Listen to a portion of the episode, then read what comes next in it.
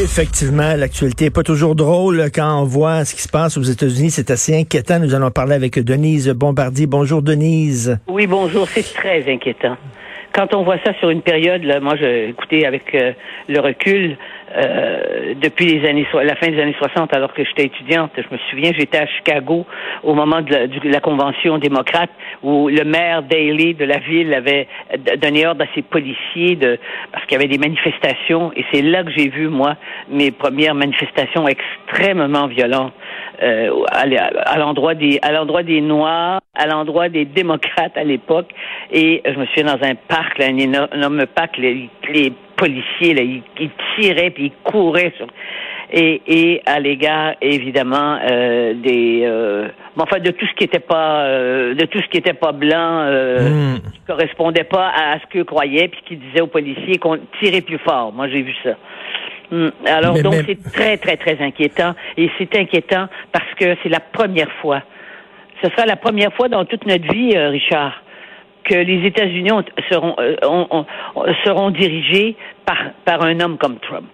C'est le hmm. plus dangereux, c'est le plus, euh, c'est le plus inquiétant, c'est le plus décalé par rapport à une certaine image de l'Amérique qu'ont eu et les, les républicains et les démocrates depuis la guerre civile. Il est inapte, il est ignare, euh, il divise au lieu de rassembler, euh, il, il, euh, ajoute, il jette de l'huile sur le feu. Euh, la mise en scène qu'il a fait hier, là, au moment où il y avait des gens qui étaient des manifestants, c'était pas des, c'était pas les casseurs.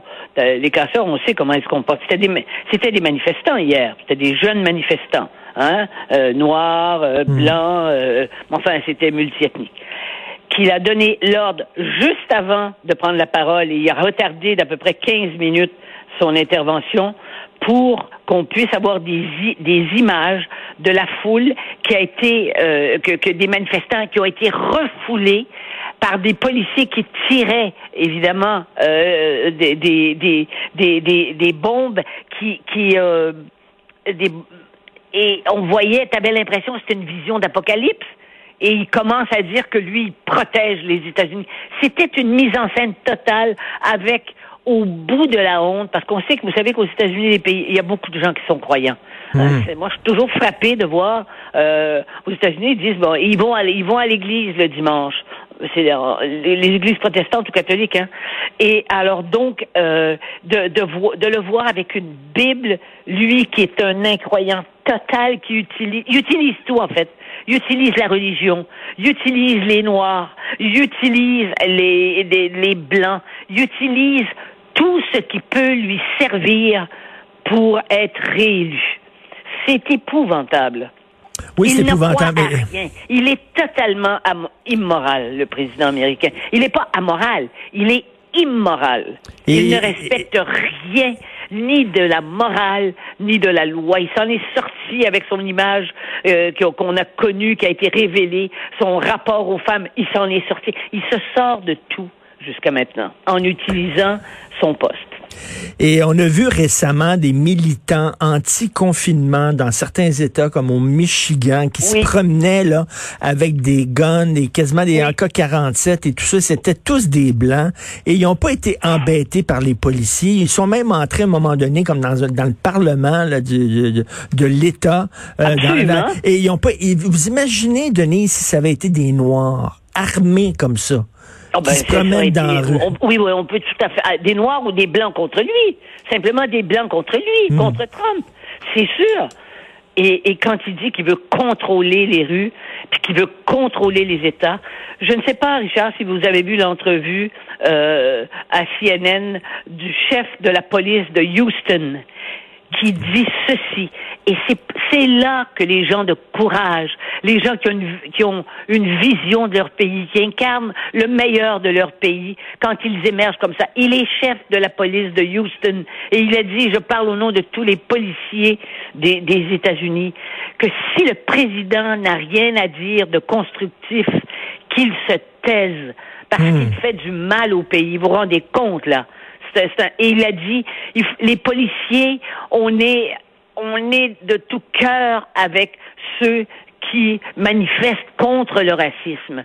Et on dénonce ceux qui sont racistes. C'était extraordinaire. Que, ah oui, je vais regarder ça, bien ah, sûr. Oui, oui, je vais vous l'envoyer. Euh, je vais vous ah, l'envoyer ben, sur votre. Je l'ai reçu de quelqu'un parce que je, ne sais pas à quelle heure ça s'est passé. Parce que je parlais plus tôt, je parlais plus tôt tantôt d'Andrew Cuomo, le gouverneur de l'État de New York, qui bon, qui a pris la parole et que pendant de nombreuses minutes, il a dit à quel point il était dégoûté par l'assassinat de, de, Floyd, à quel point euh, c'était, il était indigné, tout ça, et jamais on ne senti cette empathie-là de la part de, de Trump. Jamais. Mais pas du tout. C'est exactement le contraire quand il a dit qu'il défendait, qu'il allait défendre contre contre les mobs. Mais en fait, ce qu'il a fait, c'est qu'il traite les gens qui étaient dans la rue hier, qui étaient des manifestants, et il y avait des journalistes d'ailleurs qui ont été eux-mêmes qui ont reçu des, des, qui ont hein, qui ont été gazés là hier. Euh, eh bien, et puis avec puis en plus poivré, parce qu'il il en rajoutait les policiers par-dessus, eh bien, il a jamais, jamais eu un mot. Il veut, il voulait nous faire croire. Mais vous vous rendez compte, on est tous devant la télé, le monde entier devant la télé à ce hmm. moment-là, et il veut nous faire croire que ceux qui sont là et que l'on voit, que l'on voit agir, que c'est eux qui mais sont les ennemis des mais, mais là, Denise, j'espère que des gens au Parti républicain qui vont se lever à un moment donné puis qui vont dire c'est assez. Cet homme-là est en train d'entacher la réputation de notre parti qui est un grand parti. Le Parti républicain est un grand parti. C'est le parti d'Abraham Lincoln. Comment ça se fait que ces gens-là ferment leur gueule parce qu'il leur a donné le pouvoir? Oui.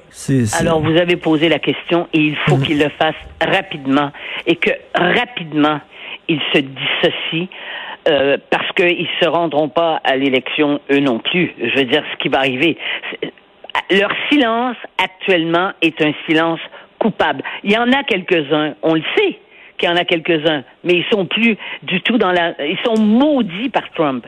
Hmm. Mais il faut aussi que l'establishment, une partie de l'establishment du parti, parce que l'autre parti, tout ce qu'ils veulent, c'est de l'argent. Tout ce qu'ils veulent, c'est, c'est, c'est, c'est ce que Trump leur donne euh, et, et qui leur a donné depuis qu'il est élu, c'est-à-dire ce sont des gens qui se sont, immensément enrichis sous Trump.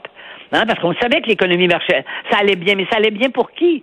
Puis le plein emploi, euh, le plein emploi, c'était évidemment dans les emplois à, à, à 10 dollars de l'heure, là, on s'entend.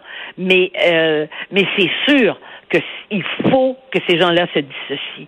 Parce qu'autrement, sachant une chose, puis je, je, je vous le dis avec, en me, avec, avec prudence, sachant qu'une partie importante des Américains est armée, hmm. que dans la société américaine, il y a un culte des armes.